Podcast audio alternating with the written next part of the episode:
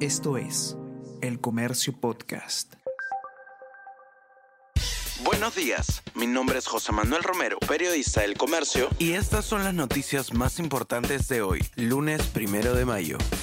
Exfuncionario cercano Pedro Castillo recibió 225 entradas del IPD para repartir en Palacio. Jeremías Guamán, personaje cercano al expresidente, recibió los boletos pero no firmó el cargo de la entrega, según programa periodístico.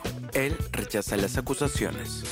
José Luna y su bancada de Podemos Perú son los más sancionados por inasistencias. Entre diciembre y marzo, 85 legisladores han sumado un total de 99 mil soles de descuentos por ausencias y tardanzas. En esos cuatro meses, el país fue testigo de la etapa más sensible de la crisis política y social, tras el golpe de Estado y posterior vacancia de Pedro Castillo.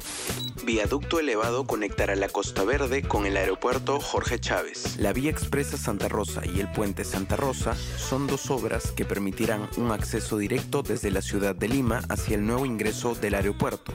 Vecinos y expertos cuestionan el proyecto, que sería vital para el turismo.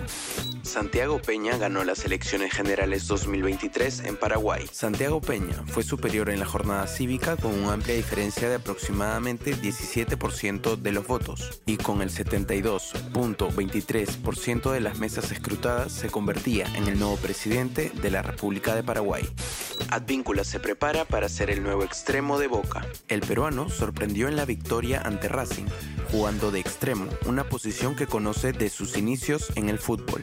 Tras el partido, el lateral respondió con una sonrisa, yo solo quiero jugar al fútbol, después de sorprender a todos este sábado jugando como extremo por derecha y siendo la figura de la victoria de Boca con una asistencia suya.